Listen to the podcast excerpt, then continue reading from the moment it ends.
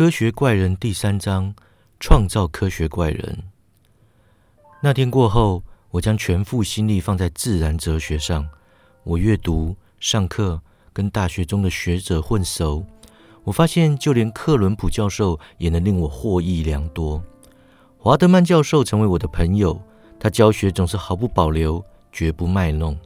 我热爱这门学问，经常在实验室待到天亮。我进展神速，拥有学生的热情，也有教授的专业知识。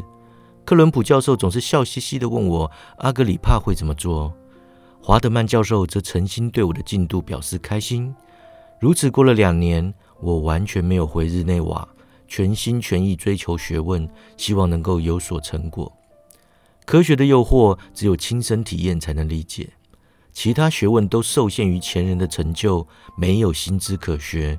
但追求科学，永远都有全新的奇观和美景。我进展飞快，第二年结束前，我已经改良了几样化学器具，在大学中赢得尊重与仰慕。我熟悉自然哲学所有的理论和实作，学校的教授已经没有东西可以教我了。就在我考虑返乡时，一场意外让我继续留下。我对人类及动物的身体结构特别感兴趣，我经常问自己。生命的原理是否一成不变？这是个很大胆的问题。但若让懦弱和草率局限我们提出的问题，我们将找不到许多问题的答案。于是我开始研究生理学相关的学问。若非有超乎寻常的热情驱使，我绝对无法忍受相关实验的过程。想要解开生命之谜，我必须先了解死亡。我研究解剖学，但那并不够。我还必须观察人体自然腐败的过程。我父亲从小就不让我接触超自然恐怖故事，我不会因为迷信而颤抖，也不曾怕过鬼魂。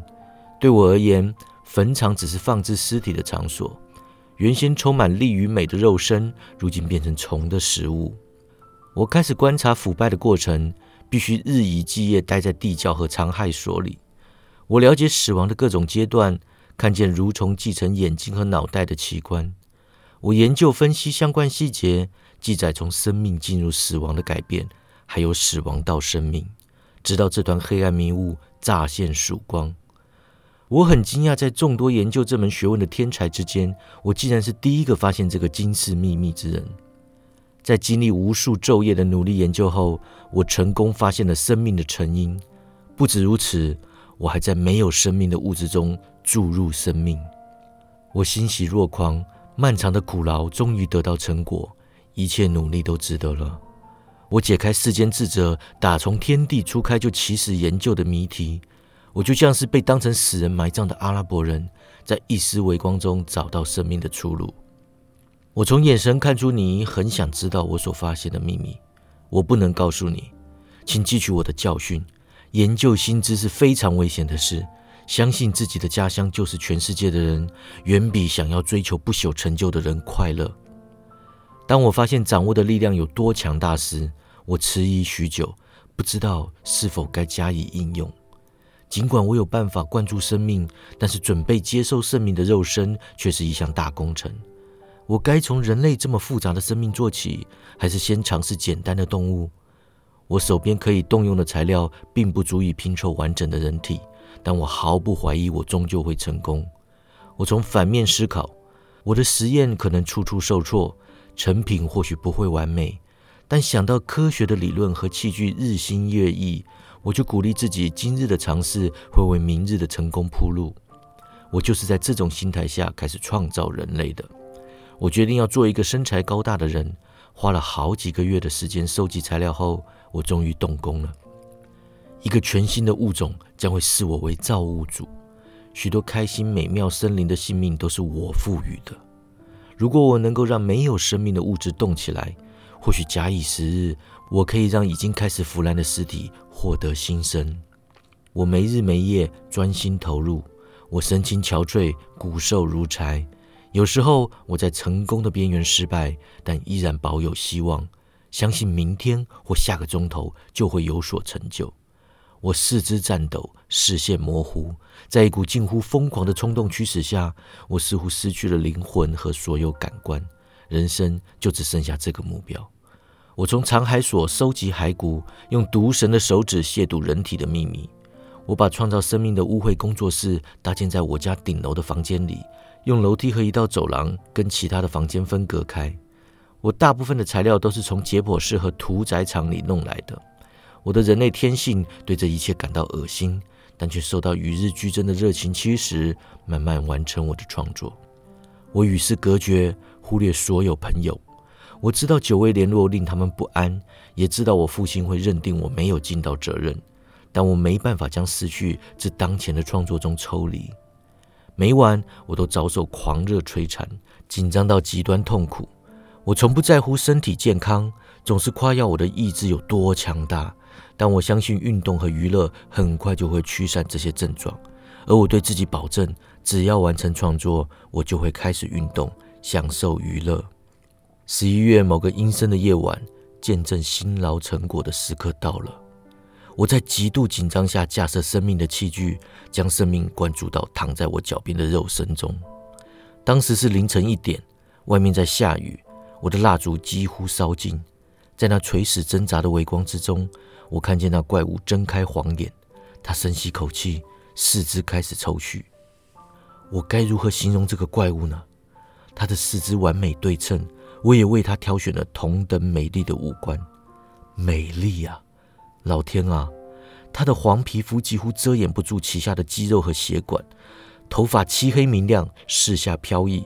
他的牙齿白似珍珠，但这些美丽的部分却跟惨白的双眼、枯皱的皮肤、漆黑的嘴唇形成更强烈的对比。我全心投入了两年，只为了将生命注入毫无生气的躯体。但当我终于成功时，梦想的美丽当场消失，恐惧与厌恶盈满我心。我无法承受眼前的景象，当即夺门而出。我在卧房中踱步许久，难以入眠。接着，我强迫自己睡觉，但却睡不安稳，噩梦连连。我梦见自己亲吻伊丽莎白，但她的双唇却化为死亡色彩。接着，五官幻化，变成我王母的模样，躺在裹尸布下，布上爬满尸虫。我当场惊醒，冷汗直流，牙齿打颤，四肢抽搐。接着，我透过窗口洒落的昏暗月光，看见那个怪物，我创造出来的恐怖怪物。他撩起床帘，双眼盯着我看。他张开嘴巴，发出难以理解的声响，嘴角露出笑容。他或许有说话，但我没听见。他伸出一手，似乎想要抓我。我拔腿就跑，冲下楼梯。我在院子里躲到天亮，焦虑踱步。侧耳倾听任何那头恶魔般的尸体接近而来的声响，没人可以忍受那张恐怖的脸。就算让木乃伊死而复生都没那么可怕。他尚未完成前就已经很丑了。如今肌肉和关节开始运作，他变成了一个就连但丁也无法想象的怪物。天亮后，我在街上快步行走，生怕怪物突然出现在我面前。我不敢回家，在雨中行色匆匆，走了好一阵子。完全不知道身处何处，意欲何为。我毫无来由地停在一间旅店前，呆立好几分钟，目光集中在一辆从街尾朝我驶来的马车上。马车停在我面前，车门才刚开，我就看到亨利·可勒瓦。他一看到我，立刻跳下马车。亲爱的法兰肯斯坦，他大声道：“真高兴见到你，这真是太巧了。”我无法形容当时我有多开心。我抓起他的手，一时之间忘记我的恐惧与不幸。我突然感到许久未曾感到的平静与喜悦。我热情欢迎我的朋友一起往大学走去。